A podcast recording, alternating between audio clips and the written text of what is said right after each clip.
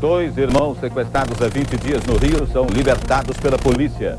Os policiais invadiram o cativeiro e prenderam seis sequestradores. Polícia do Rio liberta dois irmãos sequestrados há 20 dias e prende seis sequestradores. Pedro e Sônia foram sequestrados há 19 dias e estavam num cativeiro no bairro da Pavuna, zona norte da cidade.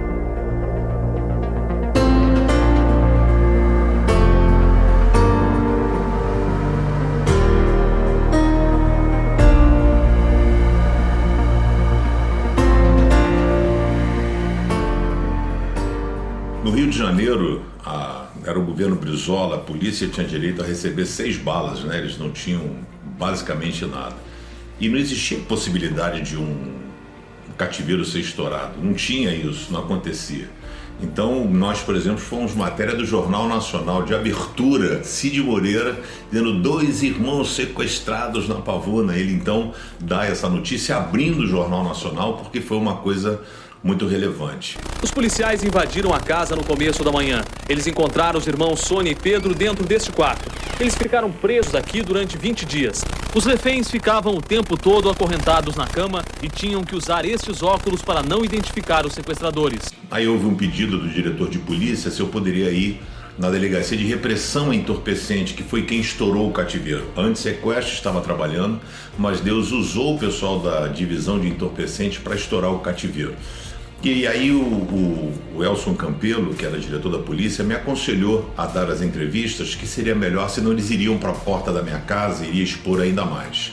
Então, depois do cativeiro, a gente ficou lá para dar depoimento, fomos lá para eh, dar as informações todas, à imprensa, e aí dando entrevista para emissoras de TV e tal. Já em casa, junto com a família, os dois irmãos contaram como foram os dias de cativeiro. Eles disseram que tiveram muito medo no momento em que foram sequestrados. Eu pensei até que eu ia morrer. Meu coração. ah, Eu cheguei a tirar uma hora batida, meu coração, eu deitado, estava 140 por minuto. Então, Agora com desfecho. agora já tá nem batendo, já tá, tá, que é- tá que é uma beleza. É uma experiência muito boa, ver realmente que a polícia existe. É um desespero, né? Passei meu aniversário, esposa tá grávida, tenho três filhos para criar, então meu filho deve estar nascendo daqui a uma semana e fico feliz de poder participar do. acompanhar o parto, que acompanhei todos, né? E acompanhar mais um. E depois nós fomos para casa. E aí foi um outro momento lindo também. Porque a minha mãe, que é psicóloga, né, aquela super mãe, ela preocupada com as minhas filhas. Naná tinha um ano e quatro meses, um ano e cinco meses. E a Cacá tinha três anos, né? Ela nasceu em 87, né? Então era 91, ela ia fazer quatro anos de idade. Era setembro, eu fui solto primeiro de outubro. E aí a minha mãe falou para elas assim: "Olha, o papai viajou. Ele está numa viagem e não tem telefone para onde ele foi. Então por isso que ele não está conseguindo falar. E a minha mãe se dava ao trabalho de, escrever carta e ler como se fosse eu escrevendo: olha, o papai está com saudade, babá. E eu nunca tinha passado um dia longe dos meus filhos. Se eu tinha tivesse que ir a São Paulo a trabalho, eu levava todo mundo. Se eu tivesse que ficar 15 dias em São Paulo, onde quer que eu fosse, eu nunca fiquei um dia separado da Marisa e dos meus filhos, né? Então foram esses 21 dias separados. Então a polícia estoura o cativeiro. Eu sou levado de helicóptero para a sede da Polícia Civil. A minha família vem. Nós então somos levados para a delegacia de repressão entorpecente na Praça Mauá. Ali a gente dá todas as coisas, escolhem depoimento nosso, toda a informação que a gente dá. E aí nós fomos para casa, que também foi um outro momento marcante, né? A minha mãe teve a preocupação de pegar uma mala para que para as crianças, né, que mostrar como se eu estivesse chegando de viagem.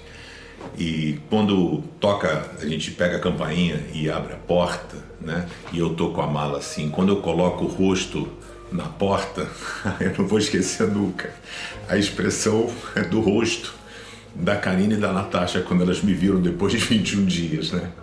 A Naná é como se fosse assim, cara, onde é que tava esse cara? Onde é que ele tava? Assim, mas ela deu um brilho no olho, sabe? Dizendo assim, cara, né?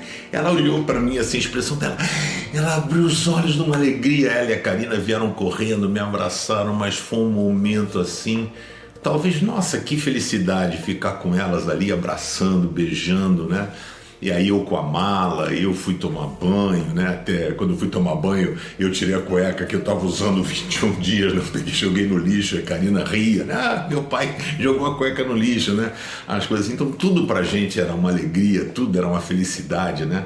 E nós saímos dali, um amigo, a família amiga nossa, né? Que família do Dr. Milton Afonso, eles cederam, eles têm uma fazenda, cederam pra gente ficar lá como família, uma semana juntos a Marisa grávida de oito meses e 16 dias, 15 dias depois que eu fui solto, eu tive o privilégio de participar do parto normal do meu filho, o Juninho.